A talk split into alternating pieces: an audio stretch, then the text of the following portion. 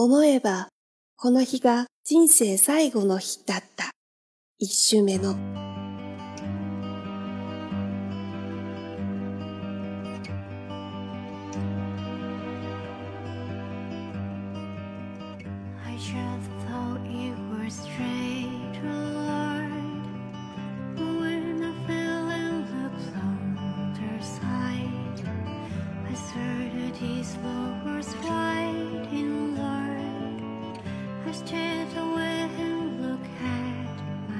假如有人告诉你，你的下一世会投胎成为一只危地马拉大食蚁兽，你会怎么办？如果让你在食蚁兽、青花鱼、紫海胆中选一个作为自己下一世投胎的动物，你会选什么呢？假如你能带着现在的记忆重启人生，你会做出怎样的选择呢？欢迎来到日剧《重启人生》的系列播客节目。有没有特别想给大家推荐，比方说比较有意思的一些小点啊之类的？第一个就是你刚才说那个小孩儿他阻止大人外遇的那个场景，他其实一共到第六集为止，他阻止了三次，然后这个变化过程特别有意思，尤其是在最新的一集，就在最新的一集，他已经整个就非常疲倦的一种状态，因为他前面两世为了去完成这个。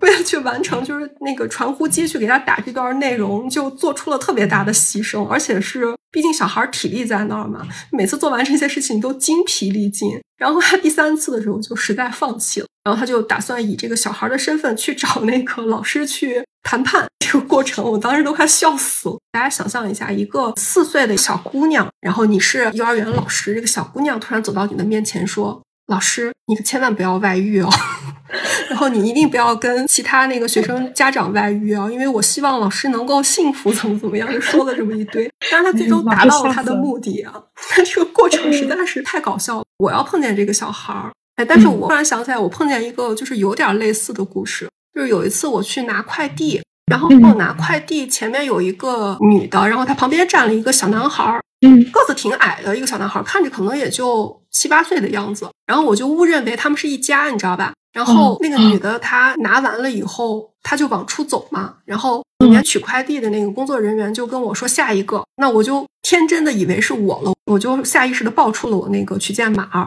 然后这个小孩就突然说了一句：“他说我还没有拿呢。”然后我才意识到他们俩不是一家人，那个小孩是自己单独来拿快递的。然后这个小孩当时就问了我一句：“他说是因为我太矮了，你看不到我吗？” 然后我当场就有点不好意思，你知道吗？就是感觉好像我在欺负小孩一样。但我确实是以为，觉得可能小孩子不会自己来拿，我以为前面那个是他母亲。但我又觉得挺有意思的，你能理解我那个感受吗？就感觉好像一个小大人在跟你说话的那种感觉，就我觉得小大人跟这个电视剧里面出现那个场景特别。因 为这件事情我记了好久，我觉得特别有意思，就是这个感觉，就是一个小孩在跟你很一本正经的用大人的那种语气在交谈。可能确实在实际生活当中也有可能是，就有些小孩别看人家小，其实人家懂得不比你少。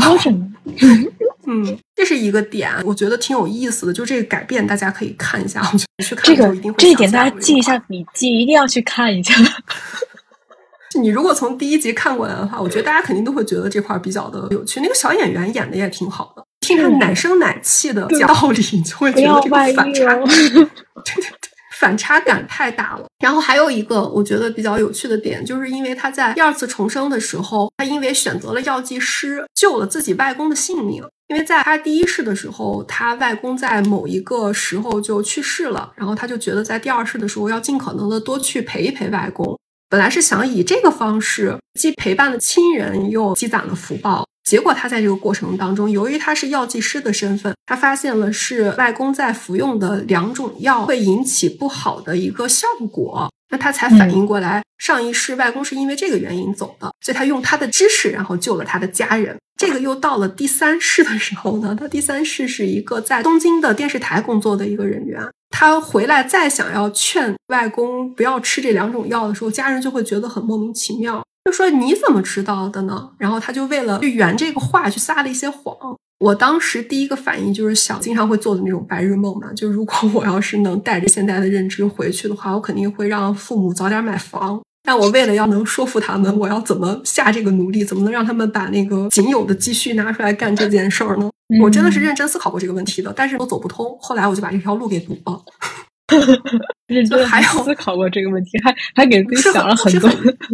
我是很认真的思考过这种问题的。做梦我是认真的，好吗？做白日梦我是认真的。还有里面，我觉得就是可能作为女主而言，如果我是女主，我就特别心塞的一个情节是，我在第一世的那个前男友是一个废柴，就他还会赌博呀，然后不好好上学。结果他在我第二世的时候，竟然变成了一个高富帅，而且是年收入十亿日元。那女主也是非常的震惊啊！那她由于得知了这个信息之后，她在第三次人生的时候呢，就又选择了跟前男友再续前缘啊。然后说到这儿，我觉得挺有意思。我记得我当时问过你，你说她是以三十三岁的身份去跟她前男友交往的呢，还是以一个已经八九十岁的身份去呢？不断的在叠加嘛。我就是觉得这个会带来年龄或者认知上的改变吗？咱自己没经历过，你不知道是吧？总之，她就是在第三次的时候，她又选择跟人家再续前缘。但由于她知道她这个男朋友呢，以后是一个高富帅，所以她在交往过程中特别的唠叨。就比如说，她男朋友不好好学习，她就会教育人家。结果人家跟她交往两个月就受不了，就分手了。那分手这边特别有意思，后面的剧情还是走到了她男朋友成了高富帅，改变就是因为跟她交往的这两个月损失了一亿日元。年收入从十亿日元变成了九亿日元。如果我是女主，我就在想，这这这这，我怎么了？我是有多差？就因为跟我在一起就要损失钱 是吗？然后觉得特别温暖的情节，就是其实他是一个顺带干的一件事儿，就是他从东京回来救他老师那天，刚好是他爸的生日。他救完老师了以后呢，就顺势回家，然后把生日礼物送给父亲之后，就说：“那我就回东京了。”家里面人又不知道他是顺带的一个举动，所以就很高兴嘛，就很开心，一家人其乐融融的就开着车送他去车站那一块。然后他自己其实也挺感动的，我觉得那个情节特别的温暖。虽然是顺带而做的事情啊，但是他其实第一是他完全也可以选择不做这件事儿，第二是我觉得可能从侧面的告诉我们，这些小事还是挺能让家里面人的连接呀，或者就一些小小的举动，反而能够带来很大的收获。我不知道是不是编剧在侧面的点我们啊？我觉得这是我在看的过程中。我目前看到前六集，看到现在为止，我感觉就是给别人讲能立马讲出来的一些情节。嗯，然后刚才你说到了那个救他外公的那一点，就是吃吃错药，他看他外公两个药在一起吃，然后这个药是有相互作用的，其实是会让导致他的病情恶化的这一点。然后，嗯，就想到，如果说真的有这种，你可以再回去带着现在的认知，你已经预知到这个人未来会怎样的这种预知的时候，回到过去的话，我觉得最想去做的肯定是去拯救一些人的生命。如果我可以做的话，比方说我自己的话，我已经知道外公去世是因为直肠癌，他是因为那个检查的时候就已经晚期了，因为他自己不舒服的时候，他没有跟家人说，一直隐瞒着，然后等到真的发现的时候，就已经有点晚了。如果我知道的话，我可能会在知道他什么时候出现症状的时候，我就会喊他去看病，去进行治疗。我觉得是不是大部分人都会选择这种？如果我知道会有这种情况的话，我一定会回到过去，把这个事情提前的解决掉的那种感觉。嗯，比起让你重新选一个专业呀，让你选一份工作呀，可能会更想尽快去做的一件事情。对对对对对，这是一点。然后还有一个人与人之间那种关系，刚才也说到了一点点哈，就说那个男朋友他是跟这个女的在一起，跟女主人公在一起。第一轮的时候，他跟那个女主人公是完完全全在一起谈了很长时间恋爱，一直到他们大学毕业以后分的手，对吧？还借了点钱没还，找女主借过钱没还这个事情。所以第二次在不跟这人第二次的时候可以跟他说一下，就你上辈子你借 我钱你没还。然后这是在女主这边来看的话，她是感觉就是跟这个人在一起，好像跟他有一些相对的关系，对吧？然后你要是从这个男朋友这个角色身上来看的话，那就是说他因为跟这个女的在一起短短的两个月的时间，就让他损失了一个亿，有这种感觉对吧？就是你跟这个人在一起的时间越长，你可能会损失的越多，这种感受你虽然不知道，但是事实是这样的。换句话说，就是。有可能我们自己也是因为跟某一个人在一起了，然后导致了我们有一些损，而且这个损失是你自己不知道，但是它是在每天每天都在扩大。哎，你这个点挺有意思的，是不是很好玩？就是他后面可以再写一部剧，就是提前告诉你，你要跟这个人在一起呢，哎，你就会变成一个废柴。但你要离开这个人呢，你就是会成为一个高富帅，但是你就会没有跟他 一起那种比较甜蜜的几年的时间。哎，你要怎么选？对，是不是？还编剧吗？可以顺着这个点写一写。这点是看的时候，从女主的这个方向来讲的话是这样，但是从这个男朋友这个角色的方向来看的话，原来是这种感受，虽然他自己不知道。嗯。这个是我们刚才说到的剧情的部分，还有我们觉得比较暖心的一些情节，然后还有就是我自己会感受到的有一些沉重的一些话题，就是会多想一些话题。然后我我想还可以再说一个，就是你想到的展望的，就是这个剧情，它还想我的梦是吗？对，还是说那个剧情？还是说你就你的梦和剧情，我们都说一下剧情的展望？哎，我看这个剧情，我真的没有多想。唯一我在看我自己会比较纠结的那个点在于，就是因为他第六季的那个剧情当中，由于他决定要奋发图强，做一个好好学习的学生，所以他就丧失了跟他发小去建立良好关系的这样的一个机会。然后我当时看那块儿的时候，我就会觉得，哎呦，真的就是很可惜。所以你看这个里面怎么说呢？就感觉好像男朋友就是不管他是不是高富帅，没了就没有了。但一直到第六集，就是我这个闺蜜我得在，我这个发小的这个情谊我得保持。结果他到了第六集的后半尾声的部分，这个也要离他而去的时候，你就能看到他其实还是挺纠结的，以及他就是感觉到哦，那个发小在对闺蜜和对待普通人的时候那种落差是很难受的。所以我就在想，但其实这个如果你要想建立的话，也可以建立起来的。所以我就比较期待他后面怎么把他这个发小给追回来，能让他恢复就之前比较好的那种关系。因为他预告里面有那个镜头嘛，而且还加了一个人。哦，对，还有一个角色没有我比较期待，对我比较期待第七集的原因，是因为在第七集的预告的时候又出现了一个新的人物，就是水川麻美。她其实在前面登场过，但没有展开。不过可能从第七集就展开了。第七集预告有一个场景是水川麻美演的这个人物问安藤英问女主说：“你是人生的第几轮？”然后就在猜她是谁。我在猜她会不会是那个一直学习特别好的那个女孩。哦，就他们不是呃小学的时候有一个万人迷嘛，就一个女神，学习也特别好，就长得也特别漂亮，然后对人也特别好，完全好像没有缺点的那个女孩。我在想会不会是她？因为他们之前经常开玩笑说。这个人就是他各方面太好了，完全不像是第一次活，他一定是穿越而来的。然后那个女主就在心里吐槽说：“对，那个女主不是吐槽说我是第二次穿越来的，但我没有什么特别好的改变，我就我该怎么样还是怎么样。”所以我就在想，会不会是他啊？就这个这个后期可以稍微看一看。嗯，如果对于电视剧所谓的展望的话，我是这一块儿，你有什么想法？我先回答一个，就是刚才你有问到一个问题，然后我那个时候给忘记了，我现在想起来了，就是你刚才说到了一个，他是以多大岁数的这种感受去跟那个男的谈恋爱的？因为他在第三轮的时候跟那个男的在谈恋爱的时候，他已经是人生第三轮了，第一轮三十三。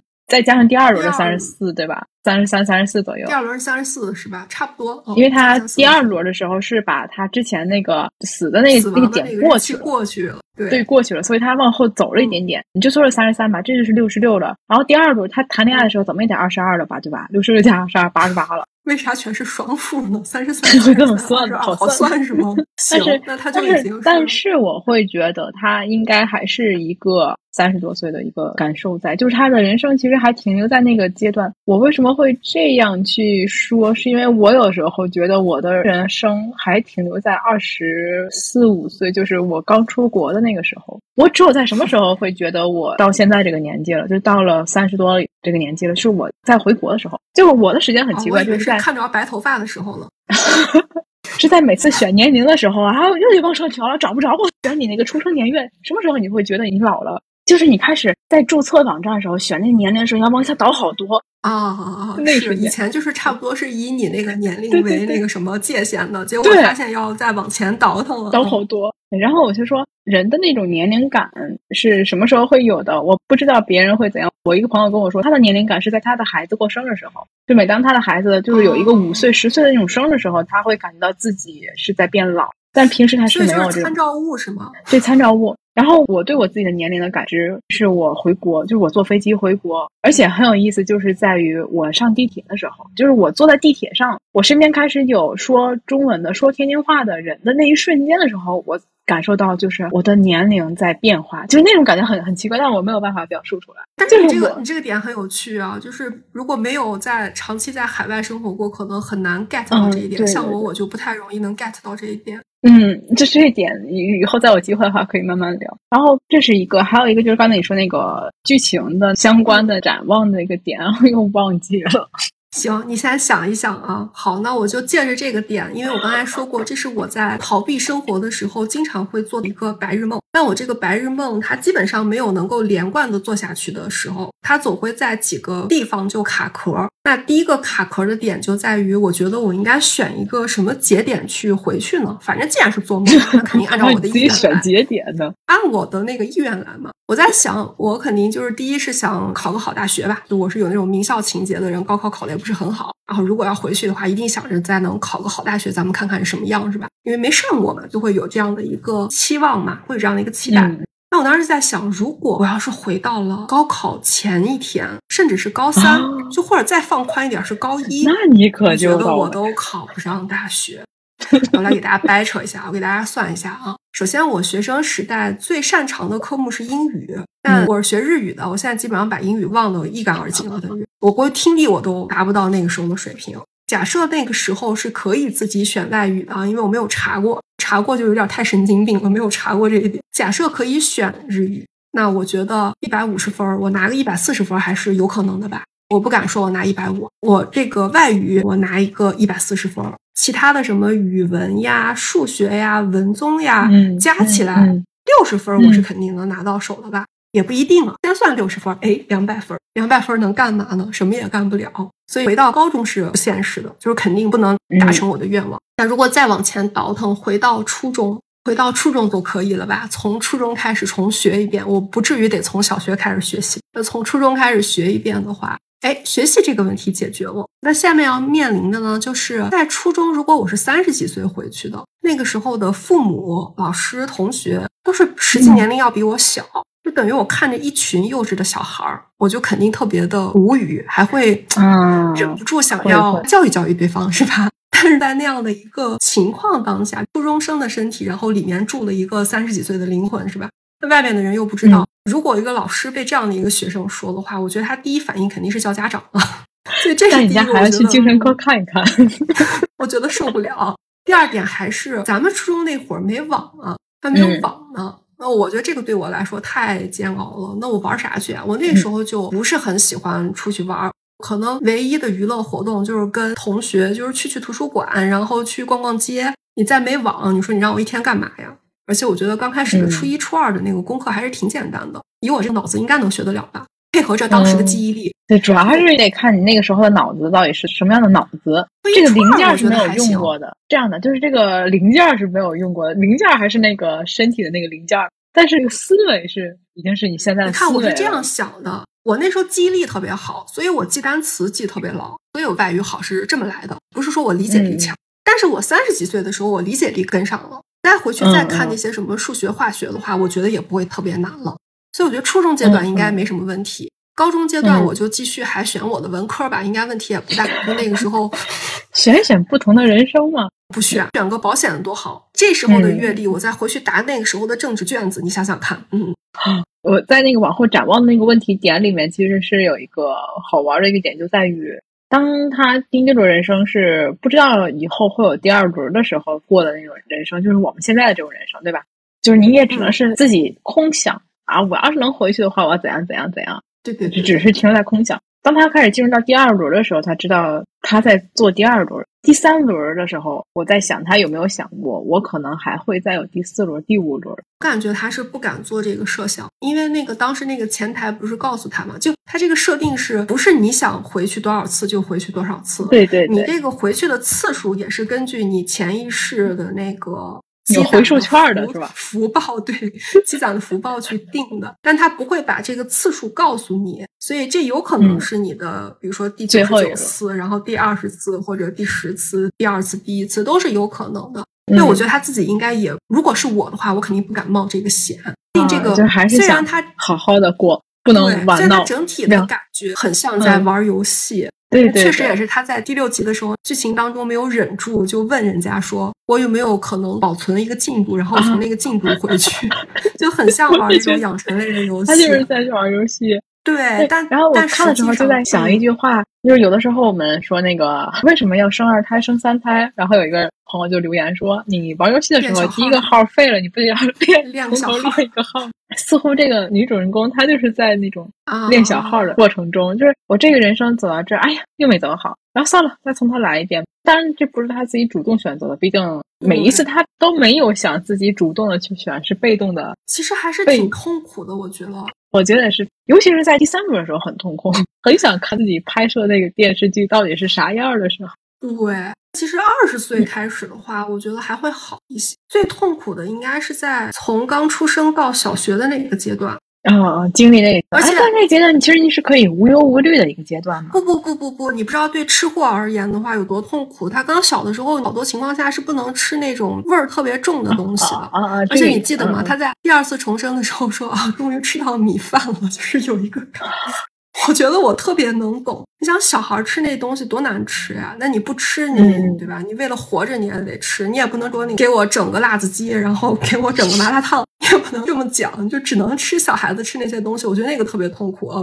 嗯，吃货啊，吃货的本质是我我不想重复那个人生，而且你还得就是。你也得时不时卖个萌，就逗大人笑一下，不然大人在旁边就是在你看来就像个傻子一样的逗你啊，就笑一笑或怎么样，就这样跟你说，你也不能永远都苦着一张脸嘛，就是还是给点反馈。我当时在想，他唯一不可能做的就是，你看过有一个短视频吗？有一个短视频是一个刚生下来的一个小孩儿，他就用手抓着自己头发在那嚎，就在那哭，你知道。就他自己不知道那是他的手，然后抓着他的头发，他只感觉到疼，他在那儿哭，就有那样的一个短视频。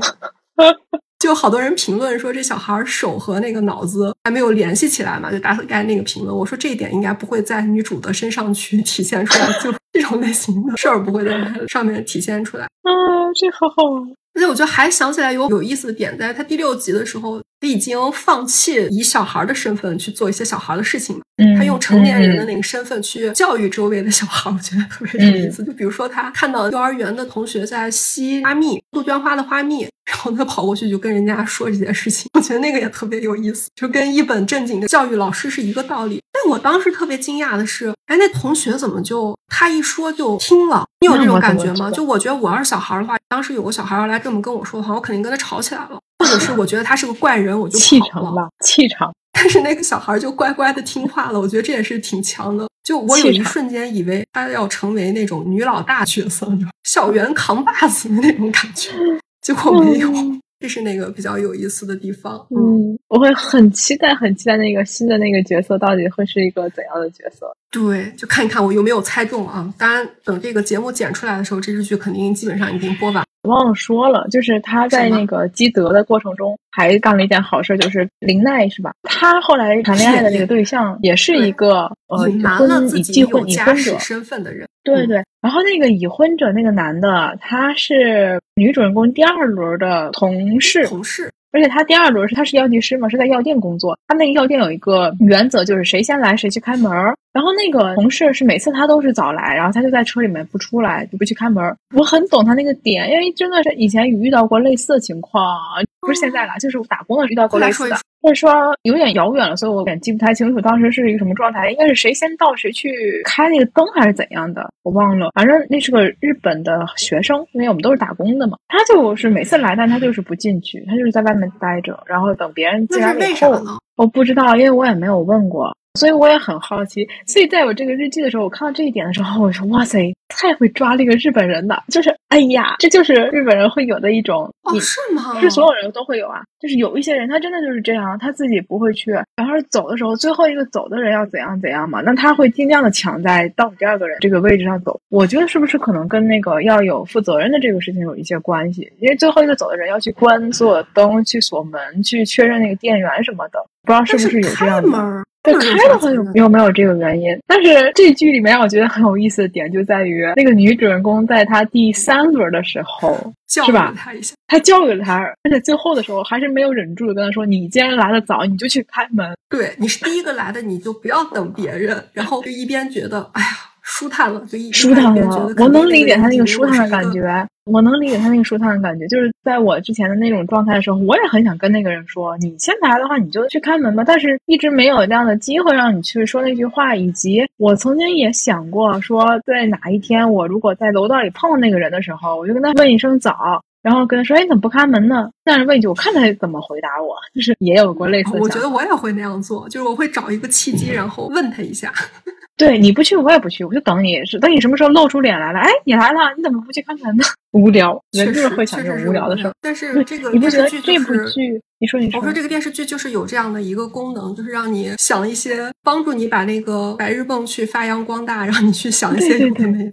对对对，是这样的。这部日剧给我一个感受，也是无聊的事情，它真的拍出来了，就是想把我那个想说那个无聊的点居然说出来。没错，还是喜剧演员的那种敏感度吧，就能做到这样。嗯，我一直想了好久，因为这个女主的这几次人生当中，她投胎的动物从食蚁兽变成了青花鱼，变成了紫海胆。然后，当他第三次重生要跟青花鱼的时候，他在之后的剧情其实是跟那个发小有吐槽，说我要变成一个青花鱼。两个发小也特别一本正经的说啊，青花鱼要比食蚁兽好很多。然后他们就开始在讨论该怎么吃这个青花鱼啊。然后这个女主说，那好也是作为食材方面嘛，可以看出来，最起码对于这个编剧的认知，在他们认知里面，青花鱼是好过食蚁兽的。那在后面这个紫海胆。那我们从食材上面来看的话，紫海胆肯定比青花鱼它营养价值高，而且应该要更贵一些吧？紫海胆要更贵一些，所以它肯定比青花鱼的等级是高的。但我当时就看到国内有些人在看的时候，那个吐槽说，感觉这个女的其实是越变越差了，就在他们看，而且有些人说，觉得因为她是带着那种我要好好积德的这样的一个心去做好事儿的，所以她反而没有能积攒下来福报，所以才导致她一轮比一轮差。就国内有些弹幕啊，我觉得可能看的时候是不是他们没有看全？但我看大家有讨论的一个原因在于，大家都觉得那个食蚁兽好歹是哺乳类动物，就跟 人还比较近，好歹是哺乳类动物。那个青花鱼就已经让人想起来基本上都是食材了，然后就觉得食蚁兽是比较好。但放在电视剧里面就有一个很直观的感受，就是因为食蚁兽没法吃，它还要吃蚂蚁，所以呢是感觉它等级比较低。差别这个点，我就觉得特别有意思。这儿可以大家一个问题啊，如果让你从食蚁兽、青花鱼和海胆中选一个，反正就不能投胎成人，你就只能从这三里面选一个的话，你要选哪个？选这个食蚁兽的可以打一，然后选青花鱼的打二，然后选紫海胆的打三。如果你要没见过的话，百度一下看一看。要是我的话，我觉得我就点兵点将随便的吧，这三个对于我来说都一样。怎么办？你要让我选的话，其实我是偏向海胆的。为啥呀？海胆咋生存呀？你又不能把你自己吃了，你还能去吃同类啊？就是第一反应就是好吃，好吃你是被别人吃啊？那我为人类贡献了一份营养价值。那你还想的真多。我当时在就是我们要做这个节目预告前期，就好几次我就写了同样的一段话。当时那个女主不是问前台小哥说：“我又没干什么坏事儿，我为什么不能投胎成人呢？”然后那个小哥就跟他讲说：“因为就是想要投胎成你期待的那个角色的话，是比较考验这个福报的积累的。而人类觉得投胎成人比较好，只是人仅有的一种想法，并不是说人类有多高贵。”就女主就当时追问了一句说：“那蟑螂下辈子也想当蟑螂吗？”然后那个前台小哥就特别笃定的告诉他：“当然了。”所以，如果你想要按照你的意愿的话，是需要去做好事儿。对我当时我就得出来了一个结论，我是说，你就可以从此得出一个结论：是你身边如果有一些好心人呢，一定是他在上辈子他做了很多的好事儿，然后他以及他这一世，他为了下一世能够顺利投胎成人，他再继续做好事儿。那反过来，如果你总碰见一些人，他做坏事或者给你添堵呢，你就可以认为这个人是刚从什么。猪啊狗啊，就投胎过来的。他本来也想投胎成猪狗的，结果他没有这个福报，所以他第一次成人嘛，难免这些礼仪是不懂的。然后他可能下一辈子没准又又投胎回去了，又成了那些动物了，所以就也不用特别的介意。我这个是不是把这个主题升华了 啊？这个是有意思的。我以前见过一个那个，应该是日本哪个寺庙的一个和尚，他说过差不多类似的话，就是告诫人们，你见过的修为比较好的人，他一定是前几世也是为人，他一直在处于那个修为的过程当中。但如果你偶尔碰见一些不是很懂得什么人情世故呀，或者是不是很礼貌的人，那他估计上一辈子并不是人。所以你想到这一点的话，是不是就能对他好一些？是 一个僧人说的一句话，我觉得跟他这个理念就是有一点点重合，还挺有意思。嗯，那怎么办？现在还来得及吗？可以告诫自己啊，你下回再碰见那个欺负你的人，你就默念说：“哎，谁让他上辈子是条狗呢？”怎么办？突然间有点担心自己上辈子是一个那个那叫什么虫？他们说那个人的那个那是什么虫？就是一个蛆之类的那个东西，有记得吗？那个林奈他在形容那个男的的时候用的那个名字，我忘了。哦，想想起来，想起来了。对对对，这叫自我安慰吗？我觉得是有道理的。我不知道，但是我会我会有点担心自己下辈子。从现在开始做好事吧，回家路上捡捡垃圾。好的，但做好事不等同于多管闲事啊！这话要说一下，多管闲事可不是好的举动。这里是由小寻和 Siki 为您带来的有间聊天室，下期节目更精彩，记得收听哦。